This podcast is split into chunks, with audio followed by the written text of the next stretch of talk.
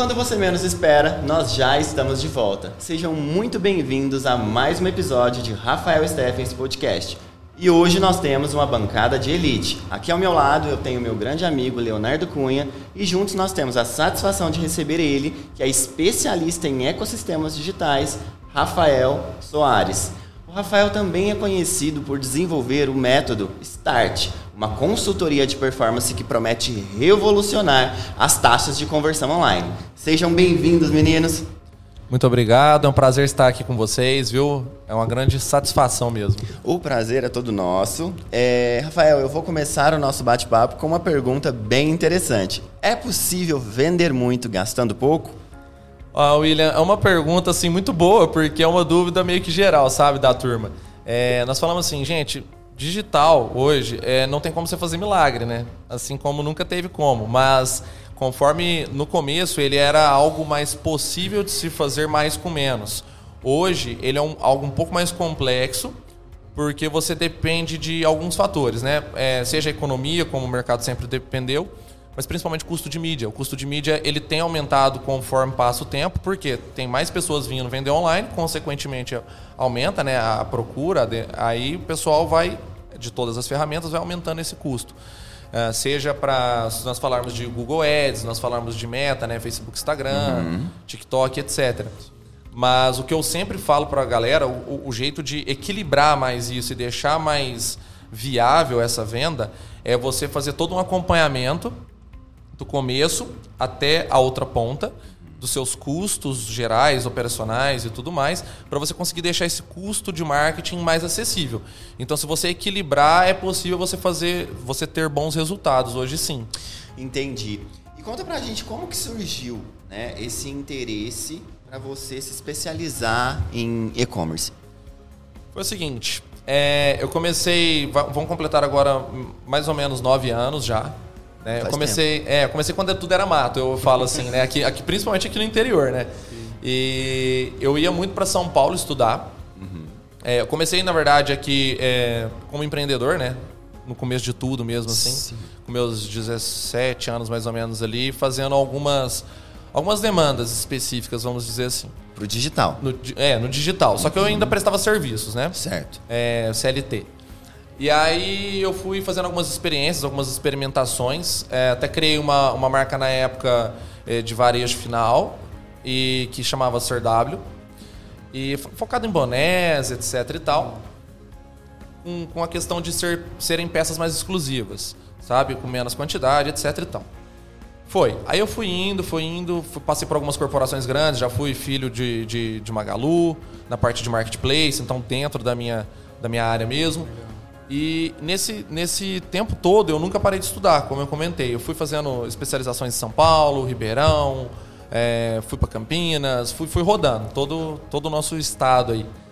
E participando de eventos e, e deixando meu, como eu gosto de dizer assim, meu calibre um pouco mais afiado. Para que eu pudesse depois é, compartilhar isso com a minha equipe, né, que foi, que foi vindo ao longo do tempo. Hum. E, consequentemente, conseguindo dar escala nos negócios. Então já vão para nove anos aí, mais ou menos, aproximadamente. E, e você, quando você fala dessa situação de buscar especializações e tudo mais, eu acredito, né? Eu estou inserido nesse universo digital, mas eu não sou um expert em né, nesse mundo digital. E eu vejo muito que é tudo muito rápido. Sim. Né? As informações e atualizações são muito rápidas. Então eu acredito que vocês que prestam serviço nessa área têm que estar tá com um radar 360 ligados né, em tudo que se lança, não somente aqui, mas eu acho que no universo inteiro, no mundo inteiro, para vocês acompanharem o mercado. Porque Hoje, querendo ou não, essa situação de e-commerce, ela virou rotina. Sim. Né? Eu acho que um pouco veio através da pandemia, depois a gente vai falar um pouco sobre isso também, mas a demanda aumentou muito, as empresas entenderam que o e-commerce tem que fazer parte da rotina delas. Então, é, é, essa, essa questão eu acho que deve ser muito é, corriqueira, né? Muito, muito dia a dia para vocês buscarem conhecimento. Não é algo que é aquilo, ah, eu vou fazer uma especialização por ano. Eu acho que a quase todo mês ali vocês têm alguma coisa nova para aprender, né? É, e eu falo assim, a, não estou desmerecendo faculdade, tá? Sim, claro. Vejam bem, mas a graduação ela serve para uma etapa da sua vida. É, só que ela por si só, quando você forma, todo mundo que já formou sabe, você já forma atrasado para o mercado. Dependendo, principalmente dependendo da área de tecnologia que você for atuar. Então, é, você tem que especializar rapidamente em várias situações e às vezes não é nem curso mesmo. Às Sim. vezes é tipo assim, vamos supor, o William tem um conhecimento que eu preciso, nosso, eu conheço ele, ele é mentor e tudo. William, eu preciso de uma mentoria sua. Você consegue me auxiliar nisso, nisso, nisso? Sim, Rafa, vamos, vamos fechar. Léo, consegue? Tal, vamos, vamos fechar aqui e tal. Para você, como você diz, todo mês, ou às vezes toda semana, ou a cada 15 dias, já tem mudanças drásticas, principalmente quando a gente fala de, de meta, né? Facebook, Instagram tem muita mudança, cara. Muita mudança em campanha, muita mudança, sei lá, no, no que eles aceitam, no que eles não aceitam. O Google muda a regra, o TikTok tem não sei o quê. Aí você tem todo um planejamento comercial ali dentro das redes, você é social media, você sabe. É, que aí você tá tudo planejado, de repente ele para de dar mais audiência para vídeo e volta a dar mais para foto. Exatamente. Entendeu? Caiu por terra a sua estratégia. Você tem que mudar rapidamente, né? Os designers ficam doidos, né? Sim. Sim. É, o Will comentou dessa atualização meio que mensal e eu diria que é no dia a dia é, mesmo. É. Porque você comentou é totalmente certo essa questão de entregar mais um conteúdo, entregar menos o outro. Isso são mudanças muito rápidas e que é, a, se a gente não se ligar rápido, a gente fica preso num loop infinito, sabe? Sim. Do que a gente já tem um planejamento ali certinho, então a gente vamos até o final. Hoje em dia já não é bem assim, né? A gente busca essa dinâmica de, é, de mudar todo o tempo Justo. e de ir acompanhando essas tendências. Ah, achei legal você falar da faculdade também, que eu sou é, formado em publicidade. Legal. E eu acho que a faculdade é mais um caminho para a gente começar ali, né? É. É, é eu valorizo muito o networking da faculdade e, e, essa questão da mentoria eu achei legal também, né? Que a gente conhece mais pessoas, mais ramos, e aí a gente pode ir se especializando com mais naturalidade. Sim. Porque eu, quando eu era tipo mais jovem, era difícil saber por onde começar, né? Sim. né? E eu acho que, não sei se você viveu isso também, mas é um, um start legal que a gente tem ali. É engraçado, sabe o que eu fiz? Eu fiz um, um, um trimestre, na verdade. Eu hum. fui fazer engenharia elétrica. Nossa. No começo. Tinha nada a ver comigo. Mas na época, é, eu, ia for, eu ia formar no, no, colegial. E aí eu falei assim: o é, que, que eu vou fazer na minha vida? Eu falei, o que, que tá dando dinheiro? Sério, foi isso que eu pensei. Eu falei assim, o que, que tá dando dinheiro? A engenharia. A engenharia virou moda. Falei, meus amigos vão fazer, uns três amigos, vou fazer também. Aí, beleza, comecei, mandei bem pra caramba nas primeiras provas lá, sério, sempre fui meio CDF nessa parte. Não gostava muito de estudar em casa, mas eu prestava atenção na aula para não ter que ficar estudando. E aí eu fiz engenharia, esses três meses, e graças a Deus veio uma luz. Eu falei assim: não é para mim. Não é para mim, não quero ficar sentado atrás de uma bancada fazendo conta, com perigo de eletrocutar alguém, etc. Não quero isso. Muita responsabilidade. Né? Nossa, né? cara, putz. E aí eu falei assim: não quero isso para mim. Aí quando eu saí dessa, dessa noia, assim, tal, eu falei, aí eu fiquei parado, né, o resto do trimestre, porque não tinha como me matricular em nada. Falei, o que, que eu vou fazer da minha vida? Aí eu falei, vou fazer administração de empresas. Por quê? Aí todo mundo fala que é genérico, né? É um curso genérico. Falei, não é. É um curso que, na verdade verdadeira, você deveria ter ele no colegial. Economia, administração, empreendedorismo. Deveria ser. É a base de tudo. É. De qualquer negócio. De qualquer... Que agora estão falando nas escolas um pouco, mas ainda de um jeito meio distorcido, que não é o jeito ideal. Mas já começou, né? Já é algo para valer. E aí eu falei assim: ok, vou fazer administração. Fiz, foi a melhor decisão da minha vida. Eu trabalhei em banco já também, então, tipo assim, eu vi, eu vi várias vertentes dentro da administração.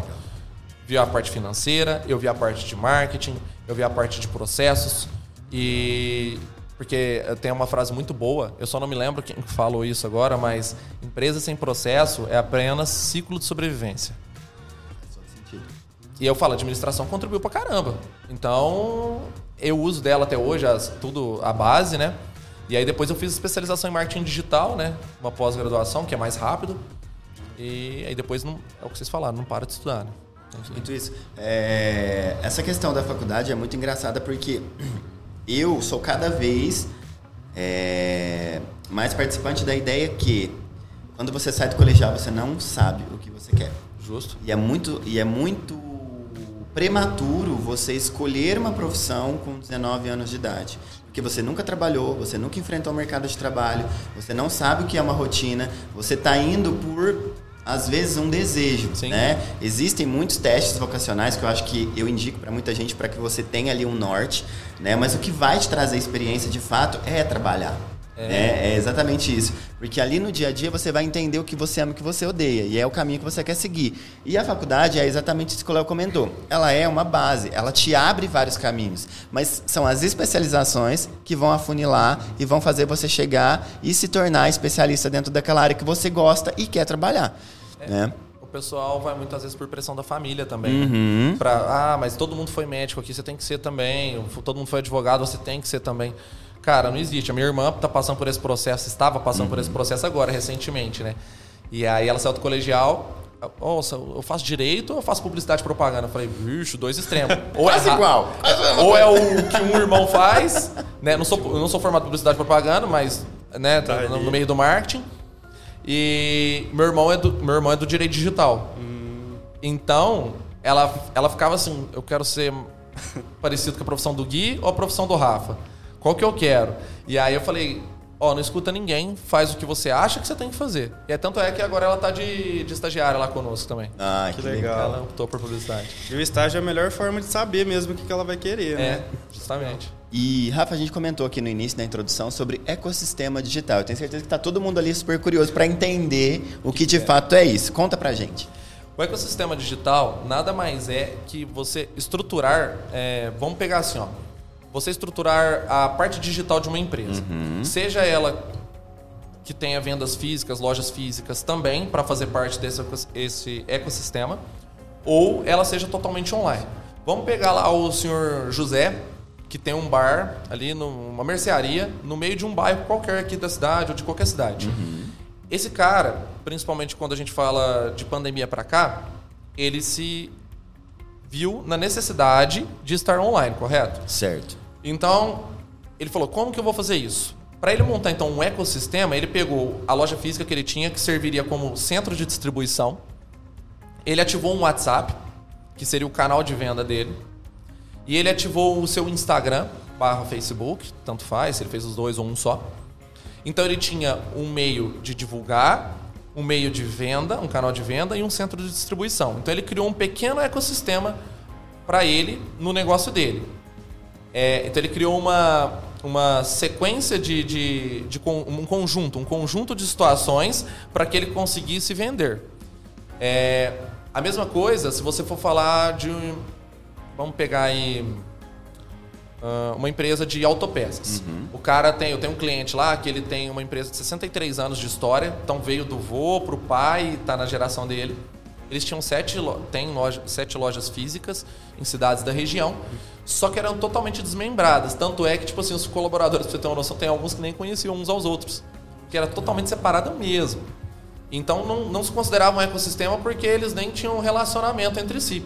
Então, o que, que aconteceu agora? O sistema conversa entre todas as lojas, o site tem como fazer retira loja de todas as lojas, eles têm os canais de WhatsApp, tudo conectado, cai numa central e distribui.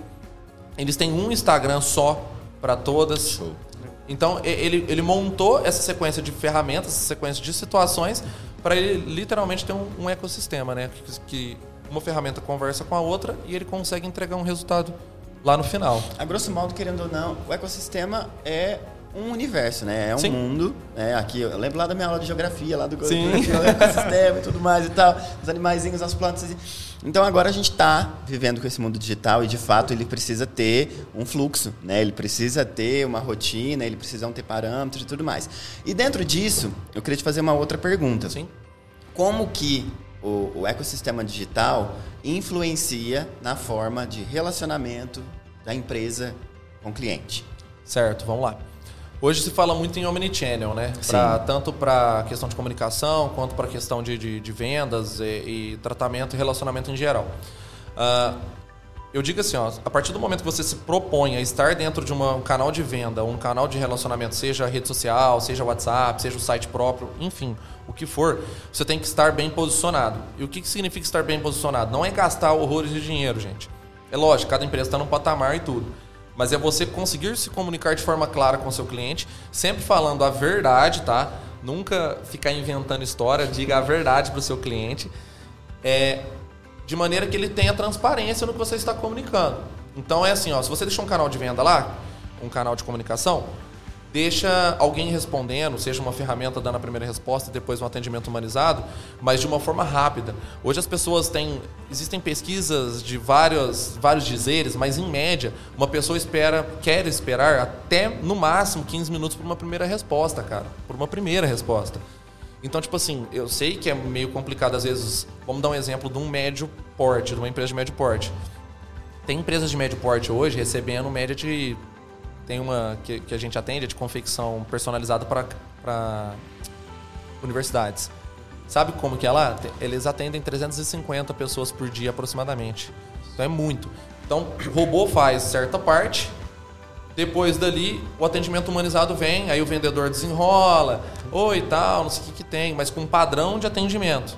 Né? Um padrão, aí, lógico, você vai treinar a equipe, dar um padrão de excelência para aquilo seja você pequeno ou grande, tá? É uma realidade que dá. Sim. Eu achei legal você falar do, dessa relação, porque é um ecossistema digital, mas você vê que no fim ele ainda volta para um humano, né? Sim. Que é o atendimento humanizado.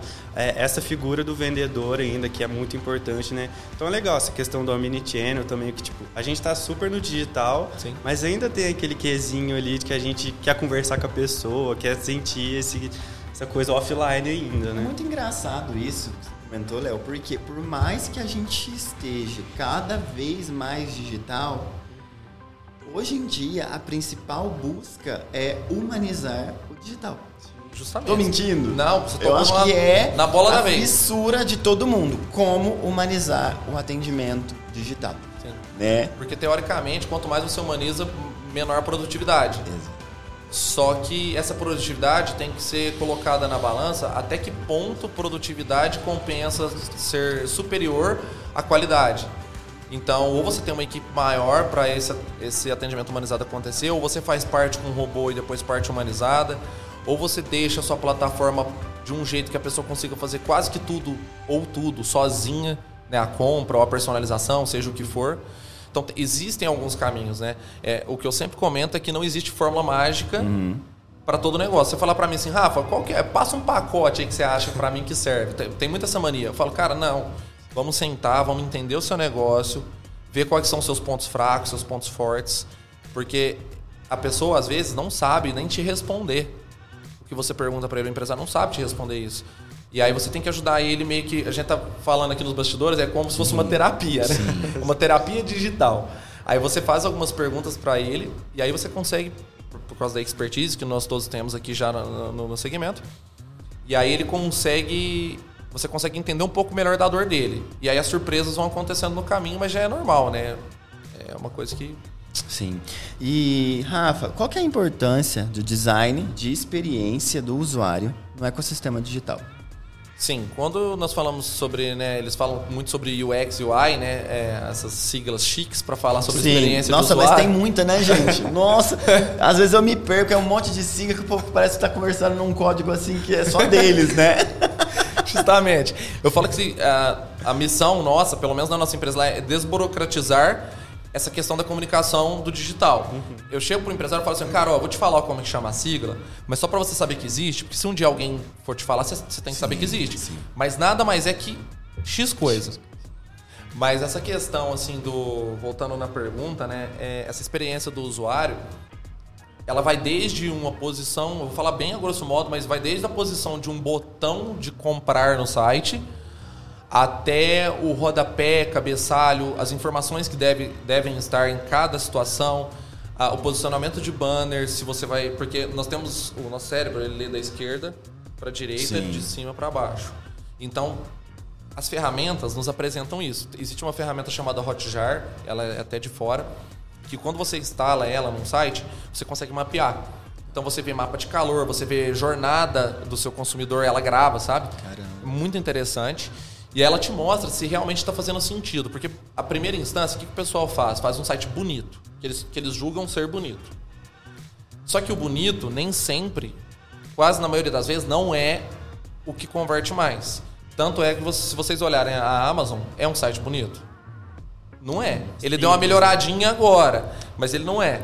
Só que você olha que o layout deles é o mais funcional e o que mais converte no mundo. Então, por que disso? Porque tem todo um estudo por trás da estruturação do site, que, que vai para, assim, a grosso modo dizendo, é desde a posição de um botão, posição de um ícone de rede social, banner etc. Porque a galera, põe na cabeça, a galera vai ver o primeiro terço do seu site. É ali que está concentrada a grande audiência. Para baixo, você pode até construir ele, mas não adianta você construir ele muito grande, porque a pessoa raramente vai rolar a tela embaixo. Bem raro mesmo isso. E então as informações principais têm que estar ali naquele primeiro terço. Que é importante ele ser intuitivo também, né? Sim, bastante. Se ele for bonito e for complicado de usar, não adianta, né? É, você tem e que... estraga a experiência na hora, pelo menos a minha, assim, eu já desisto de comprar. É, carregamento de página. É, tem que ser um segundo e meio é o ideal, assim, para ficar legal. Então, otimize suas imagens. Eu vejo a galera faz um puta banner bonito, assim, você fala, vixe, que banner bonito. Só que a hora que você vai ver o tamanho, né? Da, da, tá muito pesada a imagem. Então isso atrapalha também, sabe? É, e o Léo comentou uma situação que é muito importante e que muitas pessoas não levam em consideração, a experiência. Sim. Né? Não é porque ele está comprando pelo celular ou pelo né, iPad dele, o computador, que ele vai deixar de viver uma experiência de compra. Justamente. É, então as pessoas têm que entender isso, que o site tem que trazer, né, que a plataforma tem que trazer essa facilidade, essa questão intuitiva. E, e eu acho que a jogada é muito complicada porque ao mesmo tempo que ali você pode ter uma galera de 17, 18 anos usando que tem muita facilidade, você pode ter uma senhora Sim. de 60 anos que é super antenada, que hoje está cada vez mais comum, é né? As vovós digitais bombando. aí e tudo mais. Então, tipo, isso é e são experiências completamente diferentes. São olhares Justamente. completamente diferentes né? E são expertises completamente diferentes, porque um já nasceu com o celular na mão sim, e a outra sim. aprendeu a usar durante a vida. Então eu acho que para vocês esse deve ser um desafio muito grande, né? É, principalmente hoje não tem como, assim, é muito difícil você ter uma plataforma que é ideal para todo o público. O que hum. normalmente se faz é assim, você estuda a persona daquele, daquele, daquela empresa, você faz um estudo de mercado daqueles concorrentes e faz com que ela seja otimizada o máximo possível para aquela faixa etária ali daquela galera que vai usar, aquela expertise, etc. Mas você tenta deixar de uma maneira que qualquer pessoa possa mexer. Então, hoje se fala muito na parte educacional dos sites. Então, tipo, lembra que antigamente um quem somos, um como comprar, era tudo escrito, uns puta textão desse sim, tamanho assim? Sim. Ninguém lia aquilo, né? Hoje é, se faz muito, pelo menos a gente trabalha com uma filosofia de é, imagens. Imagens autoexplicativas. Uhum. Com bolinha, com não sei o que, tá, tá, tá. Ó, se você clica aqui, depois você clica aqui, não sei o que, papapá, papapá. Joga essa imagem, mas também joga o texto, porque aí já estamos falando de uma outra parte que envolve na estrutura do site, que é o SEO, papapá, papapá. Mas para você facilitar para a galera ver, se você fizer num sistema de imagem, é, nomear ela corretamente, fazer uma categorização bacana, vai facilitar muito. E aí você consegue. Nós temos até um case, vou comentar rapidamente, um case de um cliente que ele ele é um tipo um ah, ele vende de ponta a ponta, assim, tem de neném até é, senhores e senhoras. De, o foco do público hoje dele está entre 50 e 60 anos. E ele tem um faturamento expressivo, bem legal mesmo. E o desafio dele era esse. Porque como que o idoso, que tem uma certa dificuldade, vai encontrar na categorização do site? Aí foram feitos N coisas assim, mas foram feitos estudos, foram feito mapeamento e tudo. E converte muito bem, cara. É incrível. E aí, mas não deixa de lado, é assim, ó, por exemplo. Ele tem o botão clicar para comprar, embaixo tem o é, consulte pelo WhatsApp. 90% das vezes, as pessoas consultam no WhatsApp primeiro, principalmente se for uma primeira compra, vai falar com a moça do atendimento, né? Aí elas tiram as dúvidas e tudo mais. E às vezes ele fala assim: "Não, gostei tanto do seu atendimento, é sério, é esse perfil lá. Me manda o link, eu vou comprar pelo site, porque eu quero passar o cartão lá, etc e tal, não quero passar meus dados, até por causa da LGPD e tudo mais. Mas me manda o link que vai ficar vinculado a você. Que aí ele compra, querendo ou não, você não atrapalha a meta do vendedor, né? Porque é um parceiro seu ali também que está te ajudando a desenrolar. E automaticamente você força, entre aspas, a pessoa compra pelo site, que afinal é o seu canal de venda. E isso está se tornando cada vez mais comum, né? Esse link pessoal do vendedor, porque o vendedor digital, o consultor digital, ele se faz presente, né? No grupo Caio Stephens isso veio é, para ficar, né? Com a é pandemia, a gente sentiu essa necessidade de digitalizar tudo e essa pessoa para estar tá dentro da loja para atender exclusivamente os clientes que compram por aqui, é essencial. Eu acho que quem começa a pensar nisso, cara, melhora bastante o faturamento. É, e, e, uma coisa que a gente observa assim, ó, eu, eu acho muito massa, porque na nossa cidade tem uns cases muito foda, assim, desculpa o termo, mas é verdade. Sim, mas é. Não tem outro termo para falar. Por exemplo, Grupo Carmen Steffens, todo mundo já conhece, sabe como é que é, é muito legal. Uh, nós temos aí o, o, a loja do mecânico, né, a Magalu, temos N, N possibilidades. Eu não sei se vocês sabem, mas tem uma empresa de Franca, só me fugiu o nome agora, que eles foram o primeiro a conseguir o registro da ANAC para drone fazer entrega no Brasil. E agora eles mudaram para São Carlos. Eu só não me lembro o nome, me fugiu o nome aqui agora. Mas a nossa cidade, cara, ela é muito foda para isso. É muito foda para fazer as coisas. Tecnologia, nós temos hoje nós temos, nós somos autossuficientes se a gente se nós quisermos. Nós temos tecnologia muito boa aqui para tudo, meio de pagamento, plataforma, etc. Produto bom nós sempre tivemos. Pessoas boas, cada vez mais. Né? Nós sabemos que tem uma demanda hoje de falta de mão de obra especializada, principalmente no digital. Tem. Mas isso já está já tá sendo meio que mudado. Eu sempre estou envolvido com a galera de Senai, essas, essas instituições aí. Estão sendo feitas algumas ações para isso, em relação a isso. E eu acho que, que só tem. Acho não, tenho certeza que só tem a crescer, sabe? Eu quero que Franca chegue decolando em tudo, cara. Ah, Franca é uma cidade muito bacana. Merece realmente crescer e se destacar aí no, no mapa do Brasil e do mundo também. Sim. É, dentro desse universo, né, que nós estamos falando de compras online e tudo mais, qual que foi, de fato, o primeiro produto que você vendeu na internet? Sim, o primeiro produto que eu vendi foi um boné. Boné? É. Um e boné. Era, era, era, tipo, produção sua? Era de um cliente? Sim, como que era? Daquela marca que eu comentei no começo. Lá no começo. Tinha, é, da CRW. E aí, o que, que eu fiz? É, eu criei seis modelos. Uhum. É, fiz uma experimentação. Primeiro eu criei os modelos só digitalmente, mostrei para alguns amigos, falei, o que, que você acha? Você compraria? Ah, eu compraria. Tá, beleza. Eu falei, então vou lançar. Lancei e vendi. Aí o primeiro que eu vendi, eu lembro até hoje, esse boné foi para São José do Rio Preto. E foi uma experiência muito legal, porque para mim era tudo muito novo.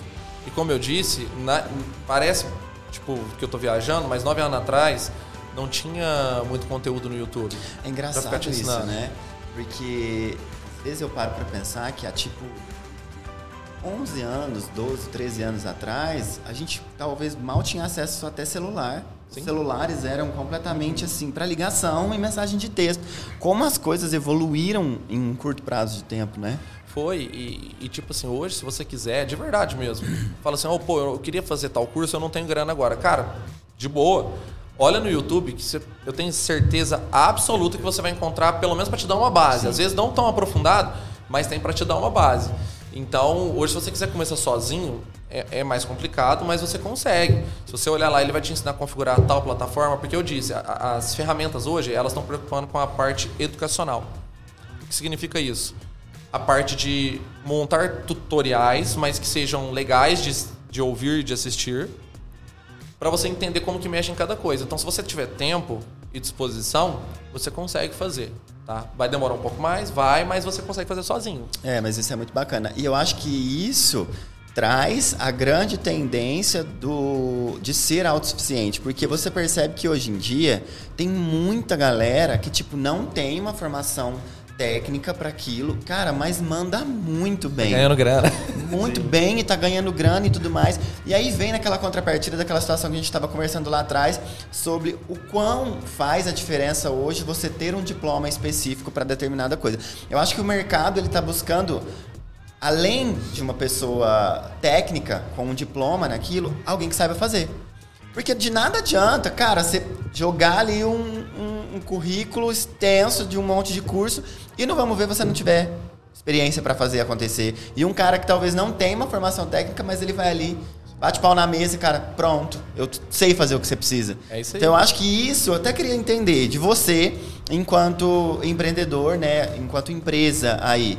Existe lá, já existiu essas duas situações? Tipo assim, de você ter um cara, ele não era formado, mas ele tem uma experiência foda que ele adquiriu com a curiosidade dele, uhum. né? E um outro que foi formado e tudo mais, e você dá essa chance para essa pessoa que, que não tem essa formação?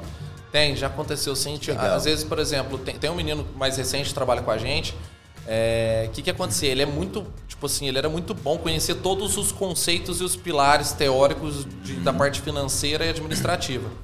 E eu estava precisando de uma pessoa para ajudar nessa demanda conosco, né, recentemente. E só que ele não tinha tanta prática ainda voltada para o segmento de e-commerce, porque tem algumas particularidades que o cara precisa saber. Mas eu falei assim, cara, se você estiver disposto, eu quero te treinar. Obviamente, eu ia contratar ele, pagar ele, né, gente? Não era de graça. Mas, tipo assim, eu ia contratar ele, mas eu falei, ó, mas eu preciso te treinar em algumas questões. E eu preciso que você faça a lição de casa também, estude fora do seu horário, para você, conhecimento mesmo, para você conseguir acompanhar, beleza? Você, você topa? Falou, cara, topo. E, e, tipo, nesse curto espaço de tempo, tô falando aí de uns seis meses, é, é curto se você for parar pra pensar hoje. Sim. Ele tá muito bem, sabe? Assim, ele já tá, tá tipo, não tá 100% ainda, mas tá de um jeito que a gente já consegue desenrolar bastante, assim, sabe? E... Mas eu, eu acredito muito no esforço da pessoa, sabe? Sim. É, você pode ter o melhor diploma que for, a melhor faculdade do mundo, que se você não tiver esforço para fazer, é, até se você vê várias entrevistas é, de todos esses grandes, né, do, do, do Elon Musk, é, Jeff Bezos e, e, toda essa turma aí, eles falam que a é, cada um fala de um jeito, mas que a a questão de você ser uma pessoa determinada em aprender algo e executar algo, não só aprender, mas executar, você é uma pessoa que já sai na frente de todo mundo. Como você disse lá no começo, que tem que ter adaptabilidade hoje, né? Adaptabilidade de você saber fazer funções que são correlacionadas com a sua função principal, ela é muito importante. Porque se aparecer uma oportunidade, você pega você pode não saber fazer 100% dela, mas você sabe fazer uma boa parte, você vai estudando e fazendo para aquilo acontecer da melhor maneira possível. É aquele caminho inverso que a gente estava comentando, que às vezes você deu a oportunidade para um cara que ele vai se apaixonar por aquilo que vai fazer e aí a partir daquilo ele vai se especializar. E aí ele vai fazer um curso assertivo, ele vai se dedicar porque ele sabe que aquilo ali vai fazer parte do dia a dia dele. Então é um caminho inverso que eu acho que quem consegue fazer é muito premiado sabe? Porque ele vai se tornar, sem dúvida, um profissional de referência na área dele. É, é, muito legal isso. E nós vemos assim, porque é o que nós estávamos comentando, né? Profissional, às vezes, que faz uma coisa assim muito bem feita Sim. e está há muitos anos no mercado, numa empresa principalmente, vai se tornar cada vez mais raro, né?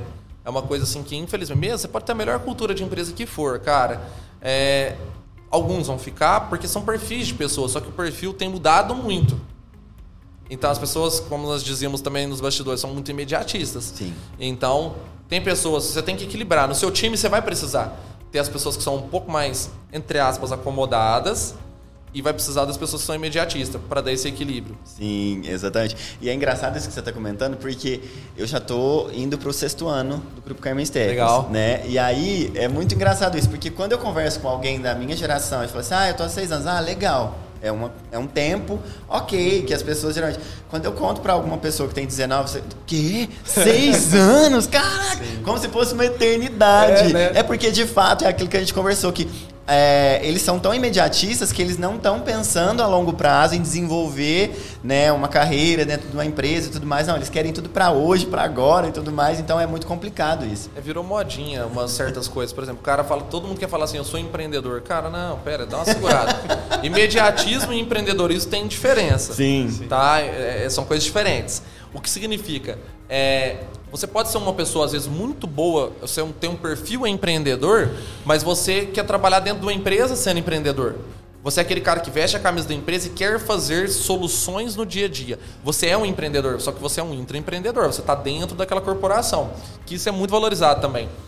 Agora, se você é um empreendedor do mercado também, também é valorizado. Agora, se você é um imediatista, cara, você não vai dar certo muito provavelmente nenhum dos dois perfis, né? Sim normal. É legal ter o um equilíbrio ali, né? Nunca é. faz mal essa é. Gente, equilíbrio e bom senso é. cabe em qualquer lugar e é sempre muito bem-vindo, né? demais. É isso mesmo. A gente tinha comentado também sobre o quão é, se tornou né, é, normal hoje essa situação de e-commerce e que faz parte da rotina né, de todas as empresas. Obviamente, se aumentou né, a demanda, é, também aumenta-se a oferta. E eu Sim. acredito que vocês tenham muitos concorrentes hoje em dia.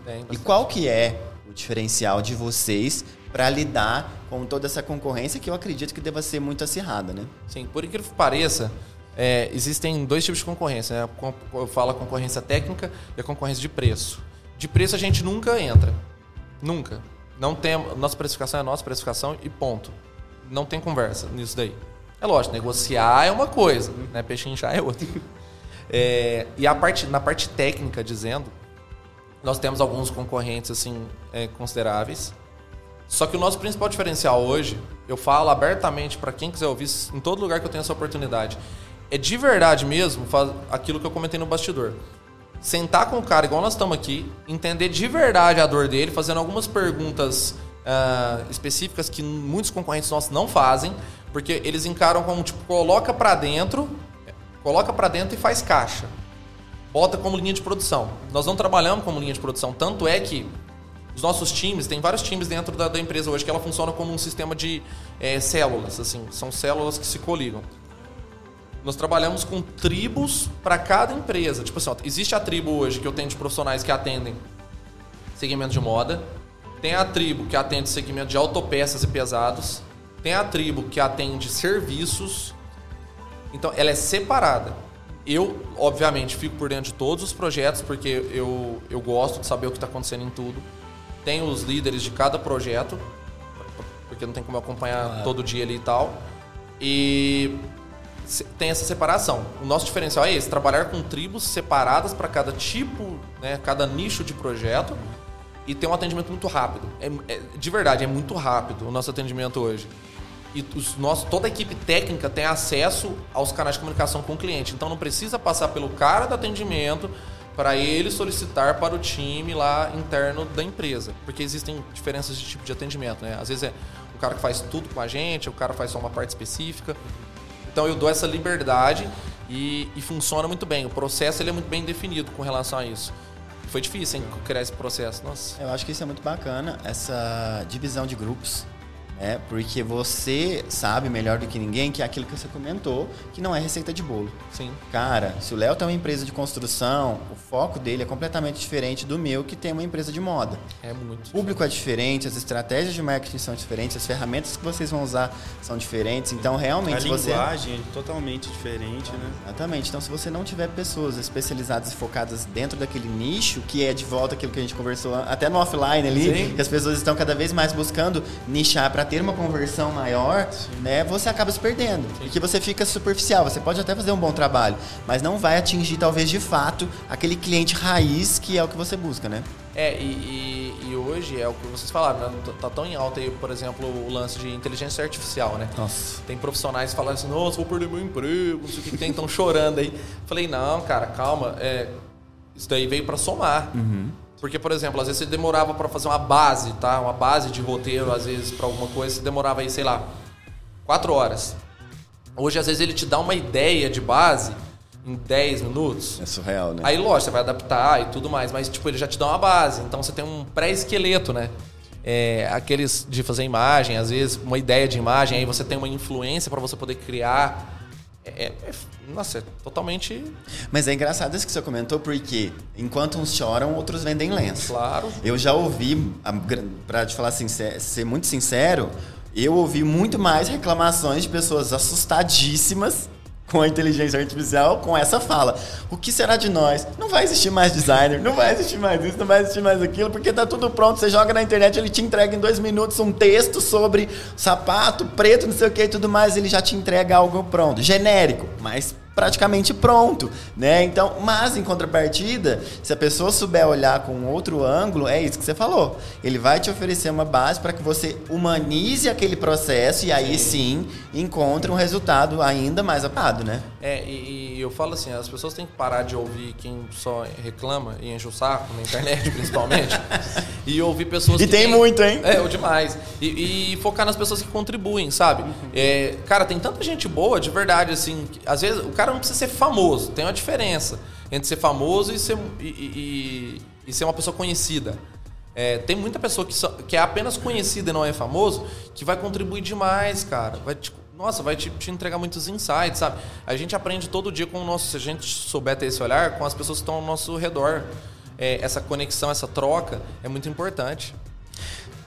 É, uma das ferramentas né, que são muito utilizadas hoje em dia, eu até queria ouvir de você sobre a sua expertise com seus clientes, é o e-mail marketing. Sim. Né?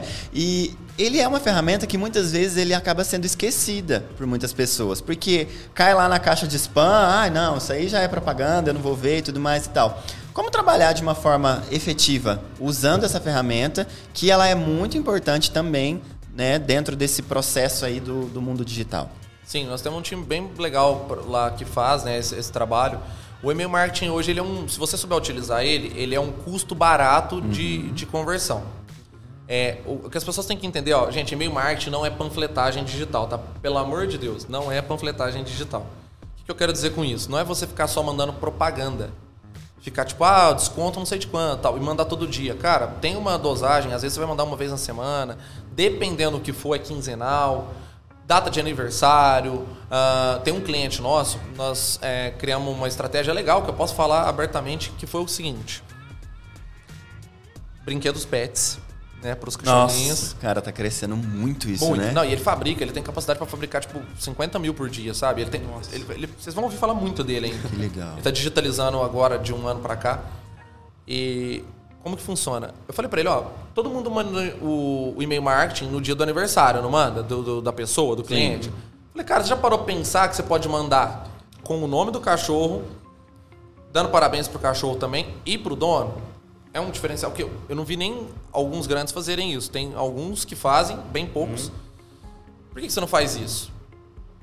E aí também você pode, dando um exemplo dele ainda, você mandar uh, dicas de como cuidar do pelo de um Golden Retriever. Nossa. Só que aí você manda só pra galera que tem Golden. Então aí o seu sistema de CRM tem que trabalhar conjunto com isso.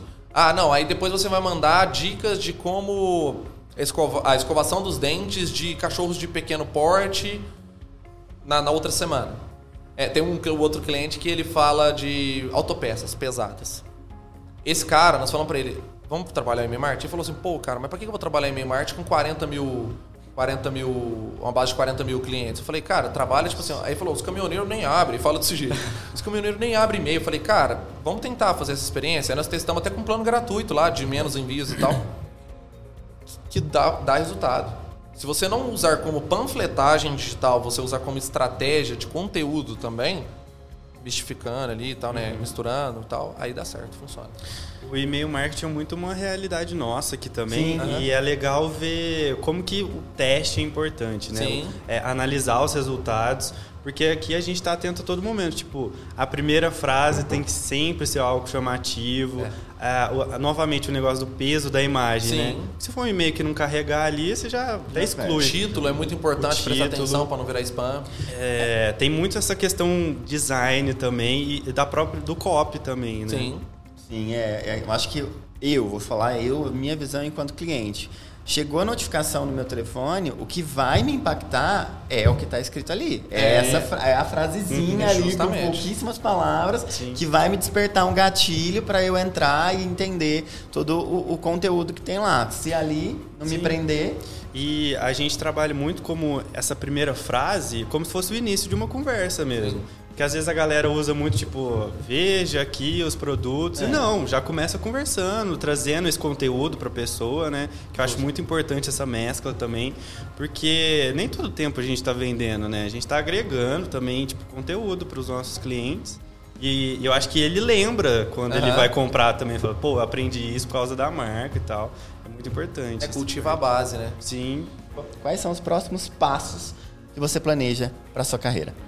Sim, é, eu estou fazendo agora um trabalho muito forte no meu branding pessoal, né? Eu quero cada vez mais fomentar o Rafael, é, junto com o grupo das empresas, né? Tanto o Ignição Podcast, nosso podcast de e-commerce, quanto com a Método Start. Mas é expandir agora esse ano, a gente expandir mais dentro do, do cenário nacional e para o ano que vem, a gente já, já, temos alguns clientes fora do Brasil, mas é, começar mais a atender clientes, é, principalmente na Europa. Rafael, gostaria de agradecer mais uma vez é, por compartilhar o seu conhecimento conosco. Muito obrigado por doar o seu tempo. Eu tenho certeza que foi muito gratificante para todo mundo que nos assistiu e nos ouviu.